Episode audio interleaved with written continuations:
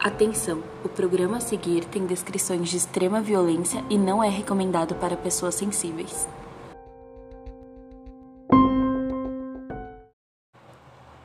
Pessoal, antes de começarmos o episódio, eu gostaria de dar um recadinho. O clube agora está na Orelo. A Orelo é uma plataforma onde cada play ajuda um podcast. Então, se vocês puderem nos escutar por lá, nós vamos ficar extremamente agradecidas.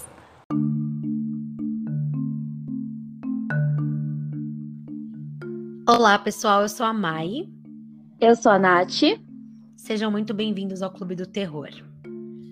Se você gosta do nosso clube, não deixem de clicar em seguir ou follow na plataforma que você usa para nos escutar. Isso ajuda nosso conteúdo a se posicionar melhor e a gente pode crescer ainda mais para ficar com uma qualidade melhor para vocês. E agora, bora pro episódio. Bom, eu vou começar hoje então de trás para frente, né? Porque no ano passado, mais precisamente no dia 12 de dezembro, a BBC publicou em seu site uma notícia sobre o assassino do Zodíaco. E aqui eu quero ler um trechinho dela para vocês. Tá? Ah, entre aspas. O FBI confirmou que um grupo de amadores conseguiu decifrar uma mensagem codificada de 340 caracteres, 51 anos depois de ela ter sido supostamente enviada ao jornal San Francisco Chronicle por um homem que ficou conhecido como assassino do Zodíaco. A mensagem foi uma das várias enviadas a jornais durante o período em que o assassino atuou na região. Ela foi decodificada por três pessoas dos Estados Unidos, Bélgica e Austrália. E aí a mensagem está falando o seguinte, entre aspas. Espero que vocês estejam se divertindo muito enquanto tentam me pegar. Não tenho medo da câmara de gás, porque ela vai me mandar para o paraíso mais cedo, porque agora tenho escravos suficientes para trabalhar para mim. Eu acho que isso dá um pouquinho do tom do caso de hoje, né?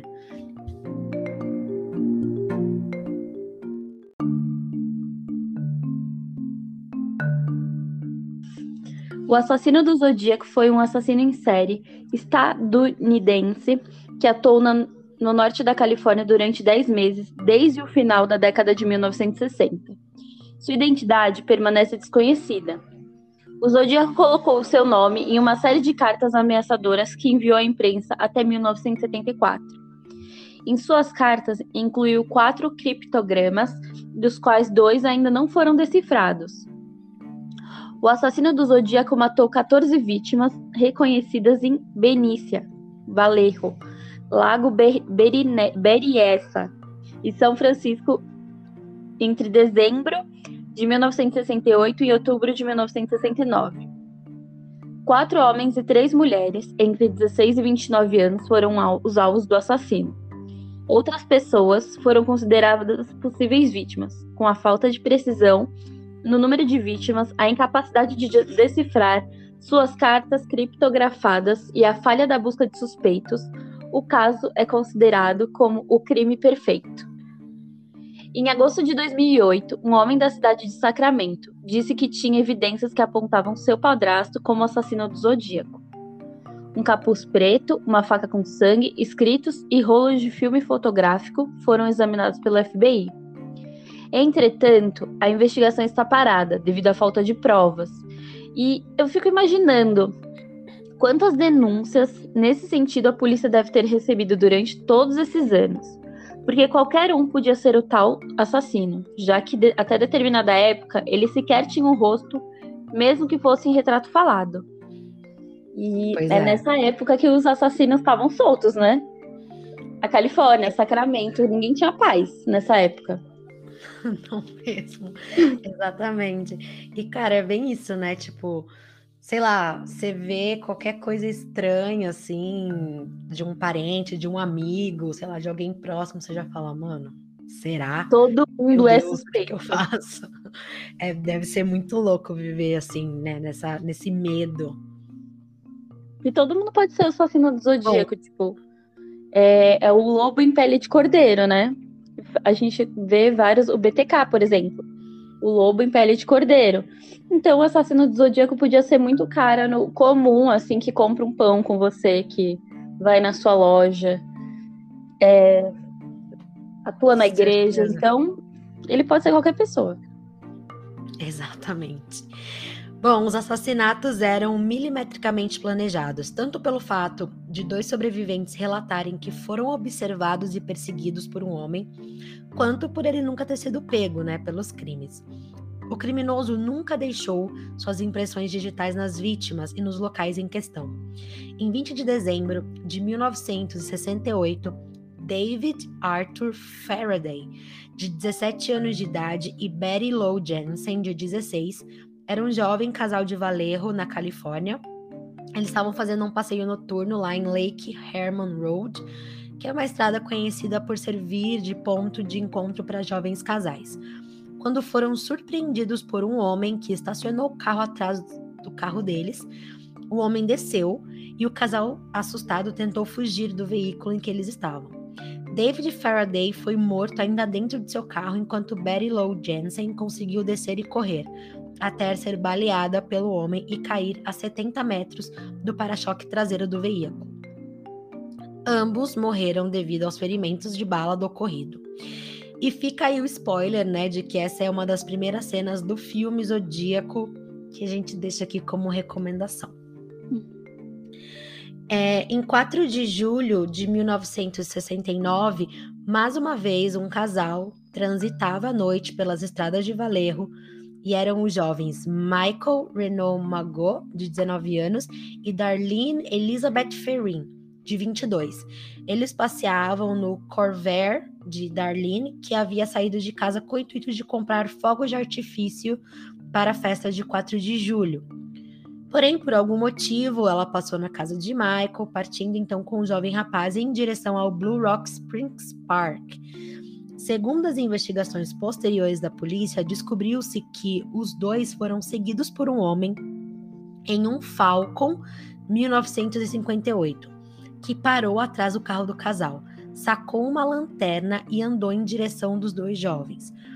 O homem então puxou uma pistola do casaco que ele estava vestindo e, se aproximando do banco do carona em que o Michael estava, disparou inúmeras vezes em direção aos dois. O incidente terminou com a morte de Darlene enquanto Michael foi levado ao hospital de Valerro com ferimentos graves. Contudo, ele conseguiu sobreviver. Exatamente à meia-noite e quarenta, de um telefone público, um homem ligou para a delegacia de Valerro por meio de uma telefonista. Nancy Slover, operadora da central telefônica da polícia, atendeu. E aí o diálogo seguiu mais ou menos o seguinte: Quero informar um duplo assassinato o homem falou. A voz dele não enfatizava as palavras e pareceu a Nancy que o homem estava lendo o que ele estava falando, ou que ele tinha ensaiado. E aí ele continuou. Se vocês andarem um quilômetro e meio para leste na Columbus Parkway em direção ao parque público, vão encontrar jovens em um carro marrom. A voz do desconhecido era firme e consistente, clara mas imperativa. Nancy tentou interrompê-lo para tentar ter mais informações, mas o homem falava alto, encobrindo a voz dela. Para Nancy, a voz parecia ser a de um adulto. Ele não parou de falar até que terminasse de dar sua declaração. Então ele continuou. Eles foram mortos com uma Luger 9mm. Eu também matei aqueles garotos no ano passado. Adeus. Meu Deus do céu. Simples assim. O Mr. M do assassinato, né? Não, total, imagina. E não, eu fico imaginando o desespero da mulher, né, recebendo a ligação, porque tipo, moço, deixa eu falar e ele, eu matei, assim. tipo, não, e passando coordenadas, assim. É, um dia normal no trabalho, de repente. Eu só não vi se tem a a gravação disso ainda. Você, você conseguiu achar em algum lugar, amiga, essa gravação?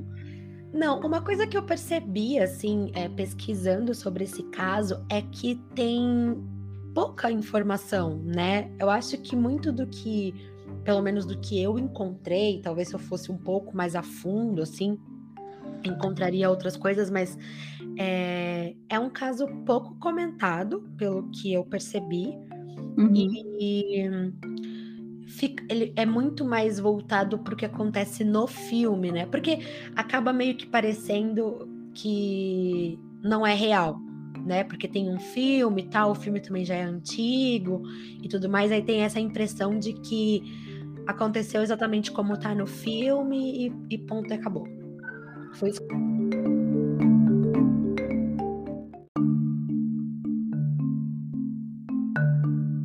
O assassinato de Darlene aconteceu em um lugar localizado a apenas 3 quilômetros do local onde o casal David e Beth Lu foram assassinados. Em 1 de agosto de 1969, três cartas foram escritas pelo assassino e enviado para três jornais, jornais diferentes.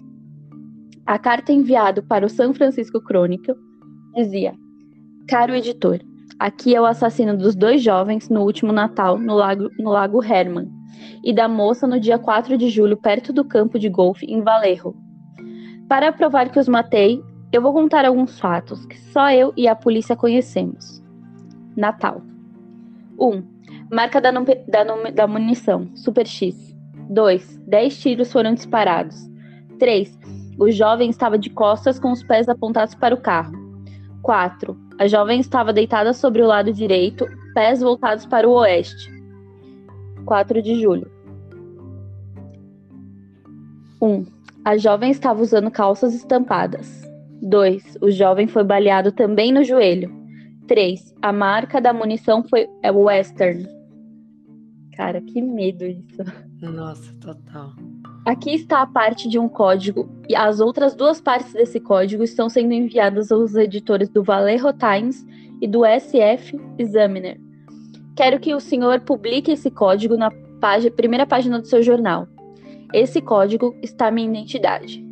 Se o senhor não publicar esse código até sexta-feira, 1 de agosto de 69, eu vou iniciar uma matança louca sexta-feira à noite. Vou perambular todo fim de semana matando pessoas solitárias à noite e continuar matando de novo, até que eu tenha uma dúzia de pessoas no fim de semana. Foi tipo uma noite de crime, né? Só que várias Ele ameaçou ter aquela noite de crime onde ele mata todo mundo e no dia seguinte Não. tá normal. Sim, e tipo, parece que é uma coisa tranquila, né? É, Publica aí o que eu tô falando, senão todo mundo vai morrer. Ele mandava.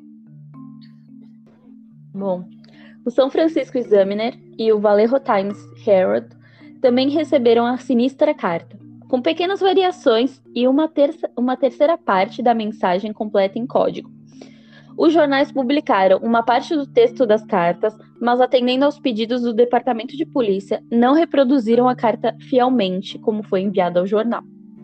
Isso foi feito para que fossem preservados fatos que só o assassino saberia. Trata-se de um procedimento padrão da polícia em muitos casos de assassinato, a fim de que haja provas indiscutíveis para a identificação e captura do procurado. Isso a gente fala bastante aqui também, né? De alguns casos em que às vezes a, a mídia mete o bedelho e tal, e o quanto isso atrapalha, né? As investigações, porque tem gente que pode tentar confundir a, as investigações e tudo mais, então isso é super importante mesmo. A gente falou sobre isso no episódio passado da Amanda Knox, onde a mídia atrapalhou completamente é, o, o julgamento e eles criaram o julgamento próprio de que ela era assassina, Exato. sem provas concretas. Exatamente. E assim também como no caso que a gente falou umas semanas atrás, que é do Richard Ramirez, que uma prefeita de uma das, acho da cidade de São Francisco, que começou a falar numa coletiva de imprensa, tipo, ah, ele usa tal sapato, ele faz isso, ele usa tal arma, e não sei o quê. E isso também pode acabar influenciando a, é, na mudança, né, do modus operandi do, do assassino. Então isso é super importante de se preservar mesmo. Bom, é, em 4 de agosto de 1969, o casal Donald Gann Harden, 41 anos, professor de História e Economia na escola North Salinas, e sua esposa Betty June Harden conseguiram decifrar o código enviado pelo assassino ao jornal. E o código dizia o seguinte: Gosto de matar pessoas porque é muito divertido. É mais divertido do que matar animais selvagens na floresta, porque o homem é o animal mais perigoso de todos para matar. Alguma coisa me dá a mais emocionante experiência. É melhor até do que fazer sexo com uma garota. A melhor parte disso é que quando eu morrer, renascerei no paraíso e os que eu matei se tornarão meus escravos. Não vou dizer meu nome, senão vocês vão tentar retardar ou parar minha coleção de escravos para depois da morte. E aí, no final, tinha, tipo, várias letras desconexas que a gente não sabe se era um outro código ou se, enfim, se só tava lá porque ele tava doido mesmo das ideias. Mas aqui eu acho importante destacar alguns pontos do que ele fala que é, quando ele comenta, por exemplo, que é mais divertido matar pessoas do que matar animais, é uma coisa que a gente vê muito, né, em relação a seriais que, é, serial killers que é, tem essa, essa, essa coisa de começa com pequenos animais, matando, dissecando, fazendo atrocidades, para depois partir para uma coisa mais, como ele mesmo falou, mais excitante, mais perigosa e tal. Eu acho que esse é o, o primeiro ponto. E o segundo ponto é que ele me parece uma pessoa muito. É, eu não sei se religiosa seria a palavra certa, mas ele tem uma crença em alguma coisa, porque ele acredita que ele, quando morrer, vai renascer em um paraíso e que todas essas pessoas que ele matou, ele na verdade está coletando essas almas para servirem a ele quando ele chegar lá. Então, algum tipo de crença ele tinha. Qual exatamente, eu não sei. É outro mistério a ser revelado. Quem sabe um dia a gente tem as respostas. Esses caras, assim, eu acho que eles são muito birutas. Eu, a gente falou disso sobre o massacre de Realengo, onde ele faz mil, uma carta de mil exigências caso ele morresse, que ele queria, é, ele estava coletando uhum. também escravos. Tem muito disso. Coletar pessoas, tipo, matar é coletar para escravidão, não sei do que. Pois é, uma escravidão eterna que ele, sei lá, ele vai estar tá reinando e as pessoas que ele matou vão estar lá servindo ele. Eu não sei de onde que essas pessoas tiram isso. Se alguém que estiver ouvindo a gente souber mais detalhes sobre esse tipo de crença, manda pra gente no Instagram, porque eu estou super curiosa. Eu também estou curiosa. Quero entender. Pois é.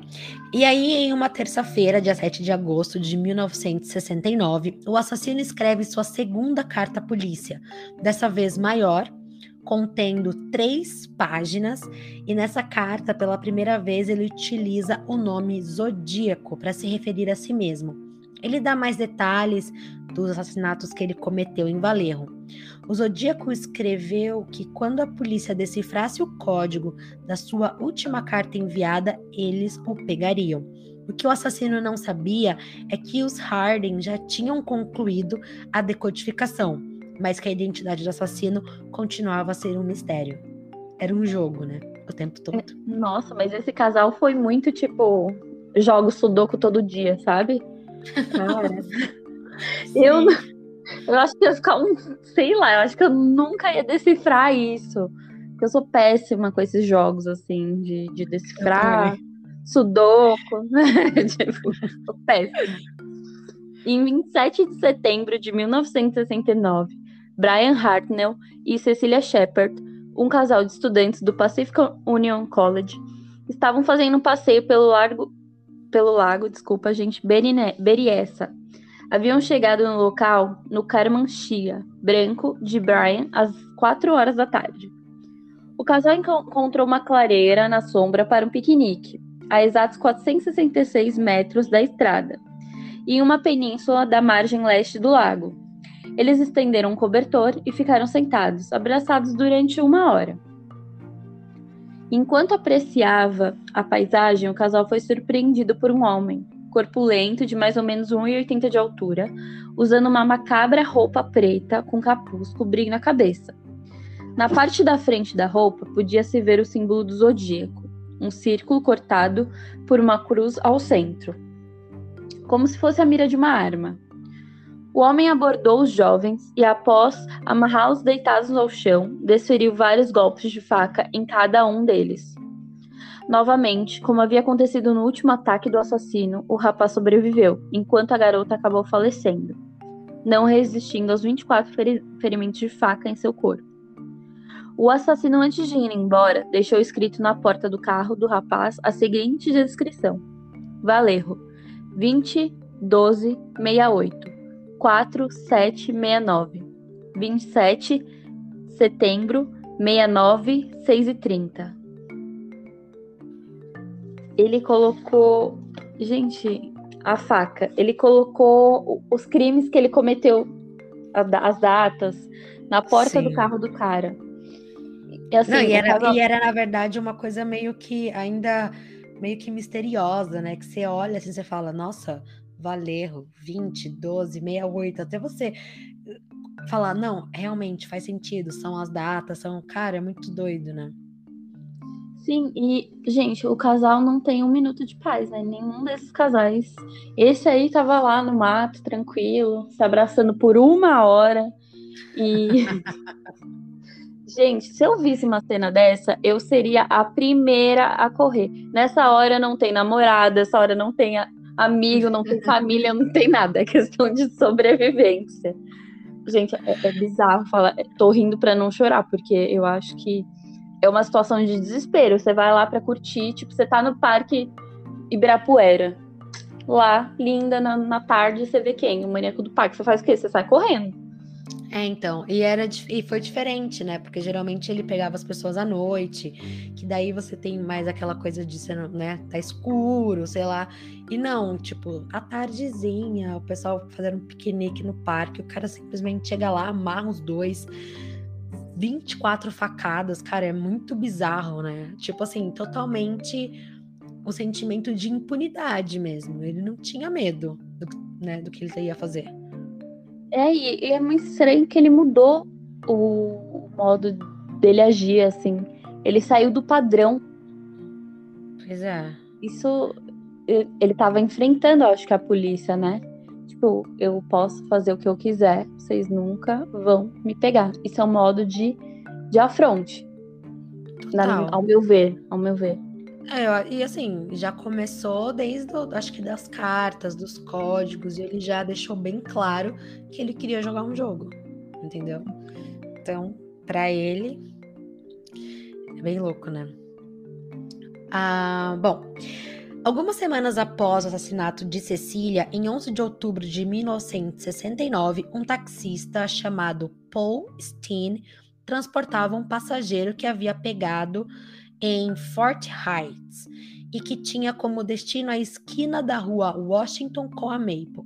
O passageiro, ao ver que havia alguém transitando na rua naquele momento, pediu para o taxista andar mais uma quadra. Chegando na esquina da Washington com a Cherry. Ali, o homem corpulento sacou uma pistola do seu casaco preto e disparou a queima-roupa contra o crânio de Stein. A morte foi quase instantânea. Os detetives David Toshi e Bill Armstrong ficaram responsáveis pelas investigações do caso que passaria de um simples assalto para um homicídio realizado por um assassino em série. Isso porque alguns dias depois o Zodíaco teria escrito uma carta e enviou ao San Francisco Chronicle contando detalhes da execução do crime e junto com a carta enviaria um pedaço da camiseta de Stine que o assassino havia arrancado no momento do crime, já com a intenção de enviar para o jornal. Era tudo muito pensado, né? Uhum. É, em 8 de dezembro de 1969, o assassino mandaria aos jornais ainda mais cartas, uma toda criptografada, contando com 340 caracteres, e outra se gabando de ter cometido vários outros assassinatos na região. Nossa. É, não, você tá lá trabalhando, toma logo um tiro na cabeça. Você, é, né? Então, não dá pra. Ele tava. Eu acho que ele tava. Ele quis tanto afrontar que ele começou a ser mais ousado, cada vez mais. Eu vi, Pois eu é. acho que eu também fui. é, acho que eu vi no filme também essa cena que acontece isso e uma pessoa perto do. que morava perto escutou. E viu um cara saindo do carro correndo. Gente, você vê isso, você não liga pra polícia, você não. Ah, amiga, mas também é aquilo, né? A gente não sabe até que ponto. Aquilo, assim, é, o que a polícia sabe de detalhes, né, do que aconteceu, é o que o assassino contava. Porque, por exemplo, ele tá falando que o cara só tinha duas pessoas no carro, o motorista e o assassino. O cara atirou na cabeça do outro, ele morreu, o motorista. Como que eles vão saber detalhes do que aconteceu? Foi o assassino que contou. Então eles só sabem que tinha alguém passando na rua aquela hora, que ele pediu pro taxista andar mais pra frente, porque ele contou. Eu acho que no filme, na verdade, o que eles fazem é colocar cenas que dão, tipo, ah, sabe, pra fazer sentido na história. Mas se eles tivessem, sem- não tivessem nenhum tipo de carta de comunicação desse assassino, eles nunca teriam sabido o que aconteceu. Talvez nunca iam linkar ele ao Zodíaco, porque era um modus operandi totalmente diferente. E eles Uhum. também nunca iam saber que, tipo, ah, eu ia descer em tal rua, mas aí eu vi que tinha gente na rua, pedi pra ele ir mais pra frente, pra estar mais, tipo, tranquilo, pra eu poder atirar e sair fora. Né? Eu acho- então, tipo, é, que faz parte do jogo. ali, o que, que eles iam saber e deixar de saber. faz parte do jogo dele.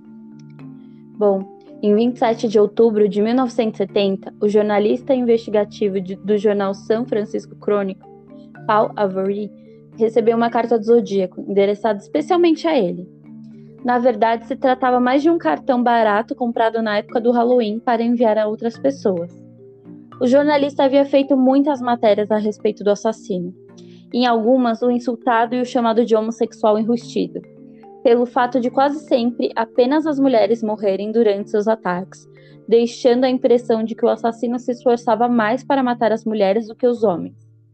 Na qualidade de calejado, correspondente de guerra do Vietnã e de detetive licenciado, ele era capaz de cuidar de si mesmo muito bem. O, o departamento de polícia o autorizou a portar um revólver calibre 38, além de permitir que treinasse tiro ao alvo no estande de tiro da polícia. O cartão que ele recebeu dizia o seguinte: Sinto nos meus ossos. Você pena para saber meu nome.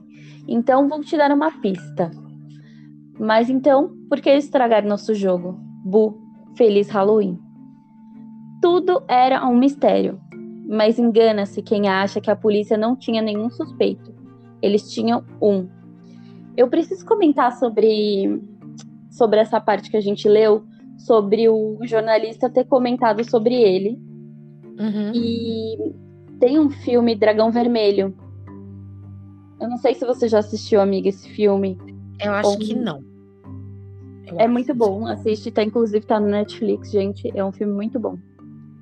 É, O jornalista faz uma reportagem sobre o, o conhecido como Fada do Dente, que ele morde as vítimas. E aí ele começa a detalhar, tipo, o Fada do Dente, tipo, começa a escrachar o, o, assassino, e o assassino vai atrás dele, do jornalista, porque ele ofendeu ele falando mil coisas que não eram reais. Então eu vi muito essa situação aqui. Tipo, você tá denegrindo a minha imagem de soberano, de fodão. Você vai ser o próximo. Tipo, eu, eu entendi isso.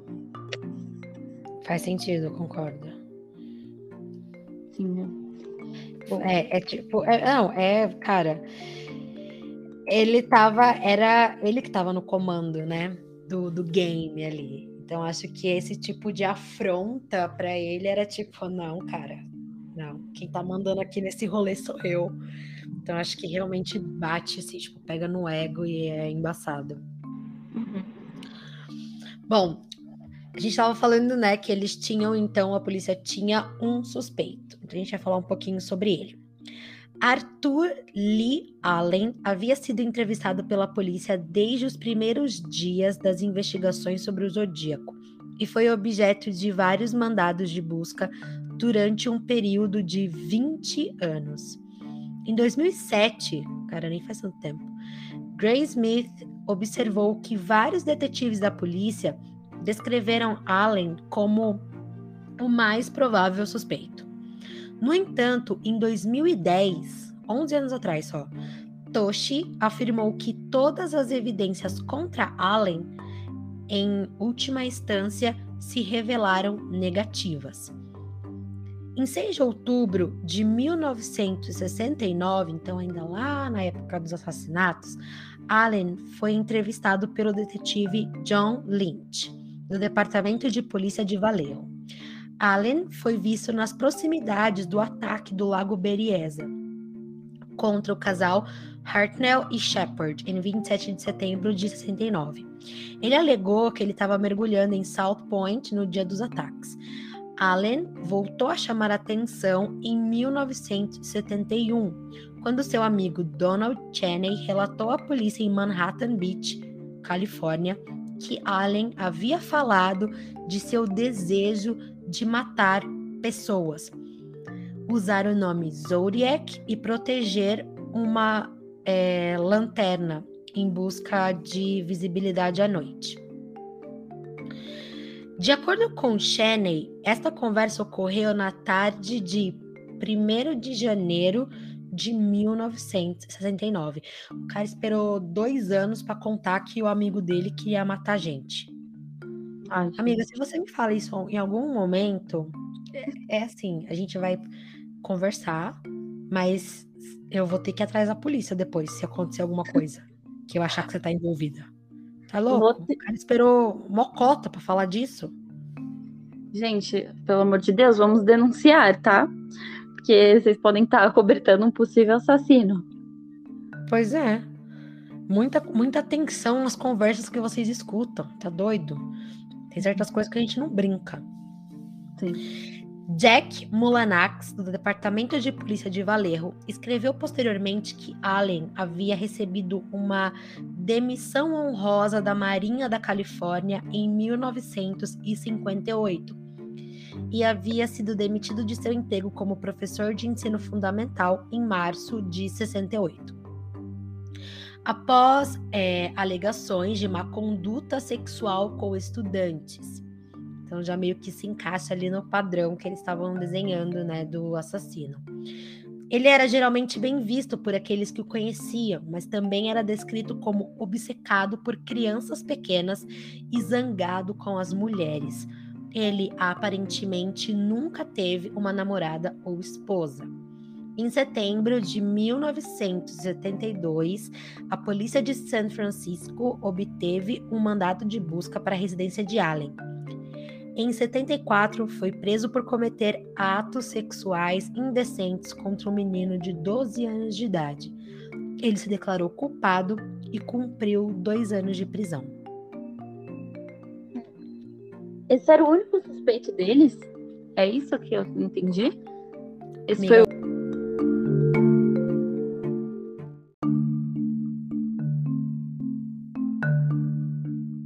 Bom, algumas coisas batem, mas às vezes o matar mulheres é como o Ted Bundy, matava mulheres que eram iguais à mãe dele. E aí tem um histórico de todo aquele passado com a mãe e tudo. Então acho que isso dele ser, não sei, deixar os homens viverem. Tem que pensar muito por esse lado também. Seria é, o que mas... costuma carregar uma bagagem de, de sofrimento na infância, então. Sim, total. Só que também eu acho que o seguinte, uma coisa que eu acho que meio que derruba por terra essa teoria é que a gente tá falando de um cara que ele é super organizado, ele planeja tudo com muitos detalhes, com muita calma, ele joga com a polícia, ele não tem medo de nada. E aí ele foi preso porque ele estava fazendo gestos obscenos para um garoto de 12 anos. Eu não sei se ele erraria tão feio assim, sabe? É, então. Cometeria um erro tão esdrúxulo nesse ponto, sendo que ele estava matando as pessoas, assim, saindo super impune, e de repente ele é pego. Eu não estou dizendo que esse é um ato menos pior, não é isso, mas é que na verdade ele era um cara que tava tipo desafiando a polícia, tá, não sei o quê, e aí ele foi preso por, por isso, sabe? Ele na verdade deu aquela escorregada e eu não sei, eu acho que não se encaixa. É, eu acho que foi um bode expiatório. O que ele fez foi horrível, mas falta investigar mais. Eu acho que era um desespero para encontrar o, Zodíaco. E a, a população devia estar tá como? Desesperada, né? Todo mundo com medo, porque ele saiu do padrão várias vezes. Algumas vezes. Então, quem garantia que ele não ia escolher qualquer um? Pois é. Bom, a polícia de Valerro serviu outro, outro mandado de busca na residência de Allen, em fevereiro de 1991 Dois dias após a sua morte, em 1992, a polícia de Valerro serviu outro mandado e confiscou a propriedade da residência do suspeito. Outra evidência existia contra Allen. Foi uma carta enviada ao Departamento de Polícia de Riverside no, do assassinato de Bates. Foi datilografada com uma máquina de escrever real um, de, um fabricante, de um fabricante denominado Elite a mesma marca encontrada durante a busca em fevereiro de 1991 de sua residência. Ele possuía e usava um relógio de pulso da marca Zodiac. Ele morava em Valerro e trabalhava a poucos minutos de onde uma das primeiras vítimas, Perrin, morava e de onde um dos assassinatos ocorreu. Em 2002, o, de de Departamento de Polícia de São Francisco desenvolveu um perfil parcial de DNA da saliva em selos e envelopes das cartas Zodíaco comparando esse DNA parcial ao DNA de Arthur Lang, Allen. Uma comparação de DNA também foi feita com o DNA de Doc Shannon, que era um ex-amigo íntimo de Allen, e é a primeira pessoa a surgir que Allen e a sugerir que Allen podia ser o assassino do Zodíaco. Como nenhum dos resultados do teste indicou uma correspondência, Allen e Shannon foram excluídos como contribuintes do DNA embora não possa ser declarado definitivamente que é o DNA do zodíaco nos envelopes. No entanto, em março de 2018, nossa, gente, recente, foi anunciado uhum. que a amostra de DNA de 2002 foi coletada fora do selo e não atrás dele, ou do selo do envelope, o que significa que Allen ainda pode ser um suspeito, poderia ser um suspeito. Porém, até hoje não sabemos quem foi realmente o Zodíaco. São hipóteses só, gente. É eles estão tentando usar a tecnologia, como eles fizeram no caso do assassino de Golden State, que foi é, ninguém sabia na época quem era ele. Depois de anos, foram descobrir agora recentemente, ele foi preso, enfim, tá na cadeia ainda. Então, é isso. São hipóteses e vamos ver se o DNA consegue ajudar a gente nesse mistério aí, porque foi um crime perfeito.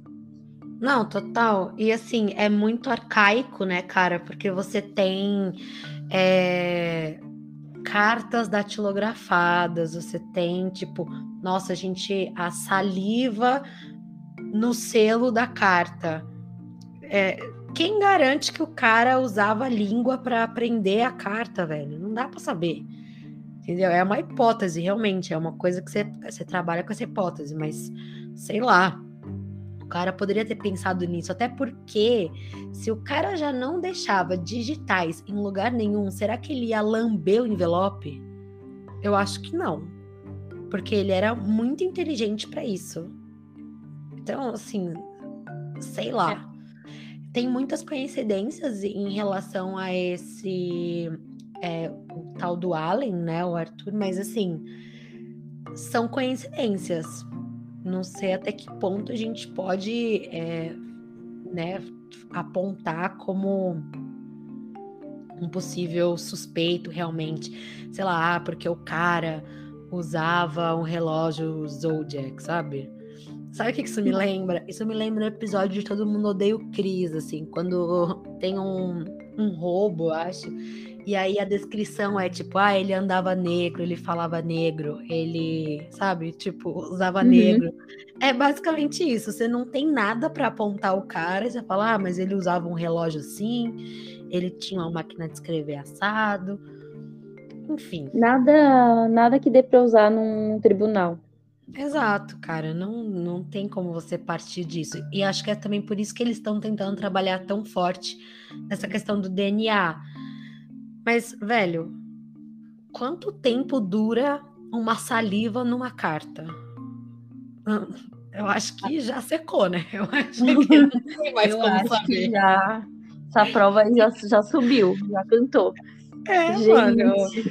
O bagulho, tipo, as coisas aconteceram em 1969, cara. Assim, a saliva vai estar lá até hoje? Não, não é possível. Tem coisas que eles vão ter que tentar, sei lá, é outra linha de investigação. E sem contar que ainda tem cartas dele que não foram decifradas e a gente não sabe, né? Se talvez ali tinha mais pistas, mais detalhes. É, se em alguma carta ele realmente fala quem ele é. Mas, mano, o cara era, querendo ou não, ele era um gênio, porque ele escrevia códigos indecifráveis. Então, Só ele assim, sabia resolver. Ou o casal do Sudoku, né? Sim. Eu, e eu fico imaginando o casalzinho que decifrou a primeiro código lá, tipo, aqueles casais que ficam fazendo palavras cruzadas, sabe, no, no jornal, assim, e quando achou esse mistério, falou, mano, vamos resolver esse negócio. E pelo que eu tava vendo, eles ficaram, tipo, uma cota. Não foi assim, tipo, eles pegaram o código e falaram, ah, é isso aqui. Não, ficaram mó tempo. O marido dela tinha desistido, até falou, mano, não dá pra fazer isso. E ela, não, eu vou descobrir. Ela ficou super empenhada, a mulher, e ela conseguiu decifrar. E ela começou a decifrar, e aí ele foi, ajudou ela, e eles conseguiram, né? Foi o que a gente falou antes. Mas, mano, eu fico só imaginando, assim, o pessoal no domingo com o jornalzinho, assim, oh meu Deus, vamos decifrar esse código. Gente, também, aquele casal de tipo velhinhos. Ai, vamos, vamos. Não tem nada É. pra fazer hoje. Exatamente. É aquele Gente. joguinho do tipo, é, uma palavra para tal coisa. Aí você tem que colocar, sabe, qual a palavra quer dizer, sei lá, o sinônimo de tal palavra. É bem esse Um casal imagino, caça-palavras, assim, né? fazendo essas coisinhas. Tipo um caça-palavras. É, é isso mesmo. Uns Nossa. fofinhos demais. E, então, ó, esse episódio é o mistério sem solução. Esse é o verdadeiro. Esse é o verdadeiro. Então você que tá aí nos escutando, escutou até o final, por favor, nos dê uma luz, dê a sua opinião, dê a sua opinião, conte pra gente qual que, o que você acha assim que poderia ser feito para tentar descobrir nos dias de hoje quem era o Zodíaco. Exato. Ó, E- eu sei um desafio, hein, gente? Exatamente. Quem é que vai lançar essa luz sobre a nossa vida? Mas acho que antes da gente terminar, eu queria é, agradecer vocês que estão escutando a gente, que ficaram aqui até o final do episódio, que estão comentando lá no Instagram, é, dando a opinião de vocês. É muito importante pra gente ouvir o que vocês têm para dizer, o que vocês gostam, o que vocês também não gostam. Pode falar também, porque é importante pra gente melhorar. E, como a Nath falou no começo, não esqueça de dar o seguir ou follow na plataforma que você está escutando a gente. Compartilha com o cachorro, com o gato, papagaio, com a mãe, com a tia, com todo mundo. E até o próximo. Até o próximo, gente. Obrigada.